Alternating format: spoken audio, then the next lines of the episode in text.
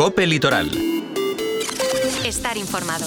Jueves 11 de enero, una jornada que se presenta fría. Han bajado los termómetros en toda la Marina Alta. Las máximas no superarán los 12 o 13 grados en puntos del litoral de la comarca, mientras que en el interior apenas alcanzarán los 10 grados. Las mínimas se quedarán entre los 5 y los 6 grados en Benissa y en Calp y caerán hasta los 2 grados en las poblaciones de la Bay del Pop. Los partes también indican que pueden registrarse precipitaciones débiles, alguna gota de lluvia ha caído ya en Benissa. Muy buenas tardes, saludos de quien les habla, Amanda Ortola. Revisamos lo que hoy es noticia y empezamos en Crónica Política, haciéndonos eco de la denuncia que realiza Compromís per Teulada Moraira ante la paralización de las obras del Colegio de Educación de Infantil y Primaria San Vicente Ferrer y la inacción del gobierno local. Les contamos que CALP invertirá este año casi 750.000 euros en la renovación del parque móvil municipal. Miramos a Benissa, donde se ha llevado a cabo una nueva inversión en el marco del Plan de Sostenibilidad Turística en Destino, pensando en los amantes del ciclismo. Revisamos los proyectos incluidos en el nuevo Plan de Inversiones Hídricas de Xaló y en agenda nos vamos al cine, servicio que Cal recupera a partir de mañana viernes tras tres años sin proyecciones. ¿Quieren saber más? Pues entramos ya en materia. Vamos a ello. Empezamos en crónica política. Compromís per Teulada Moraira ha denunciado el abandono y paralización por segunda vez de las obras del nuevo aulario del CEI San Vicente Ferrer. Una actuación clave para la comunidad educativa que, como ha recordado el concejal valencianista Carlos Martínez, lleva pendiente de ejecución desde hace 20 años. El proyecto fue desbloqueado cuando Compromís ocupaba la alcaldía de Teulada, recuerda Martínez. Las obras iniciaron en el año 2021 y tres años después siguen sin concluirse, a pesar de que el plazo de ejecución no era de más de nueve meses.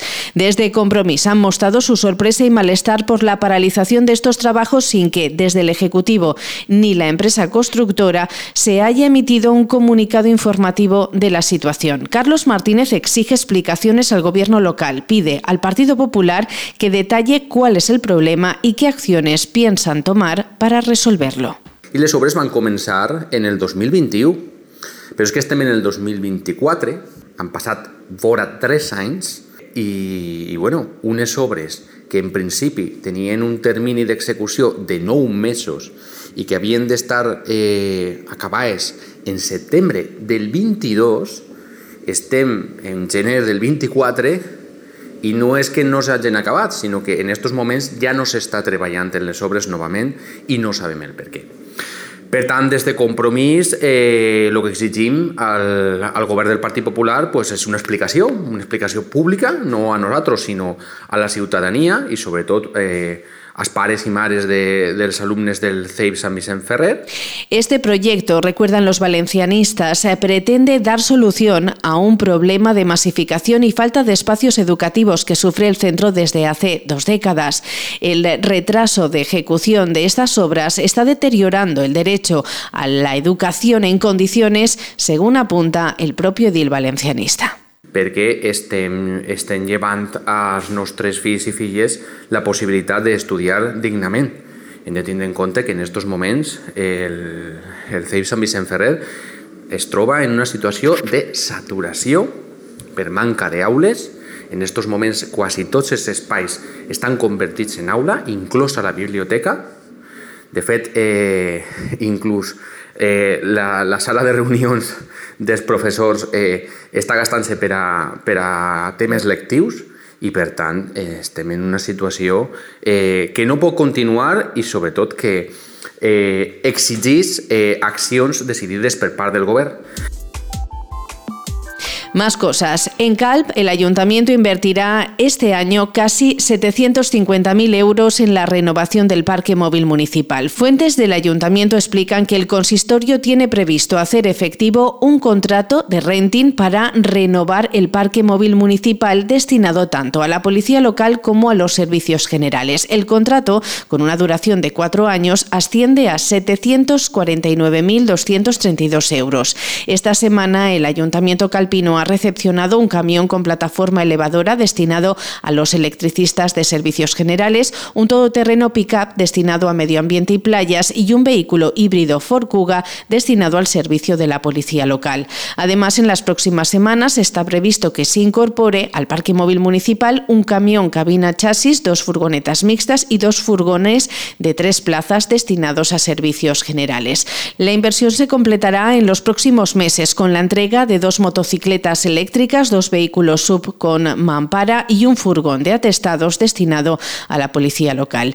El objetivo es renovar y modernizar la flota municipal para poder prestar el servicio de la mejor manera posible, según señalan fuentes del ayuntamiento.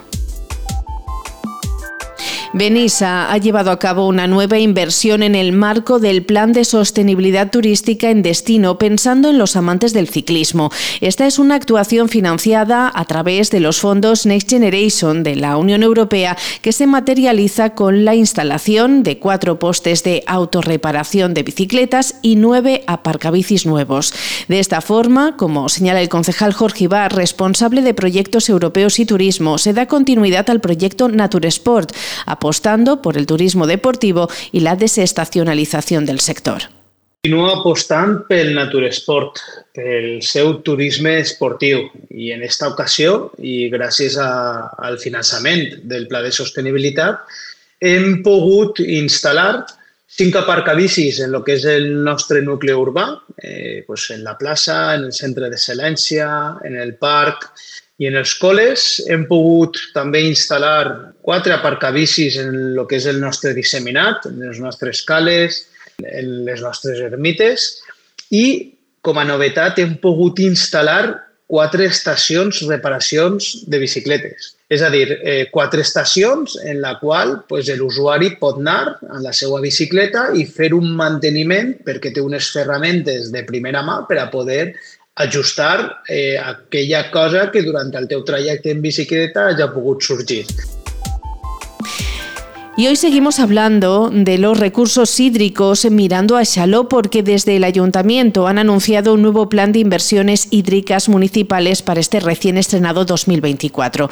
El nuevo sistema de tarifas municipales que incluye el plan de mejora de infraestructuras 2024-2034 fue aprobado por unanimidad en sesión plenaria después de consensuarlo con la oposición. Se prevé una inversión mínima en este periodo de un millón de euros. En este 2024 se prevé un gasto en obras hídricas de 150.000 euros correspondientes a instalaciones del nuevo pozo en el Esmurtes, cambio de tuberías en las calles Alacant y San Judes, actuaciones de mejora del servicio para el diseminado del Escutes, cambios de contadores sectoriales y de control, así como avances en telelectura. lo potencia y consolida así su apuesta por un servicio de agua potable público. Y en el apartado cultural avanzar que mañana viernes vuelve el cine a la Casa de Cultura de Cal con la proyección a las ocho y media de la película El otro guardaespaldas 2. Las proyecciones continuarán el domingo 14 a las seis y media de la tarde con la película Asterix y el secreto de la pócima mágica y el miércoles 17 a las 7 de la tarde con la proyección Turandot desde la Arena di Verona. Vuelve así el cine a la Casa de Cultura Jaume Pastor y Fluixà tras tres años sin este servicio. El anterior contrato finalizó en plena pandemia y el servicio se vio postergado primero por las obras de instalación del sistema de renovación del aire en el auditorio y en segundo lugar tras haber quedado desierta la licitación en varias ocasiones. El Ayuntamiento de Calp ha adjudicado al empresario Carlos Morato la gestión del servicio de cine del Auditorio Municipal. La empresa adjudicataria también ofrecerá la retransmisión en directo de espectáculos de ópera y ballet de la Royal Opera House de Londres, además de programar ciclos de cine y películas en versión original subtituladas y con el fin de fomentar la visualización de las películas, la empresa celebrará también la campaña nacional La Fiesta del Cine, pensando en la población más joven. Guillermo Sendra es el concejal de Cultura. Muy satisfecho por el hecho de que hayamos logrado que eh, de nuevo el cine vuelva a proyectarse en el auditorio de la Casa de Cultura de Calp. Consideramos que es una actividad de ocio que es necesaria para una localidad eh, con la población que tiene Calpe y sobre todo es una actividad de ocio dirigida a las familias y a los jóvenes y de esta manera evitamos que tengan que coger el coche. Muy buenas tardes.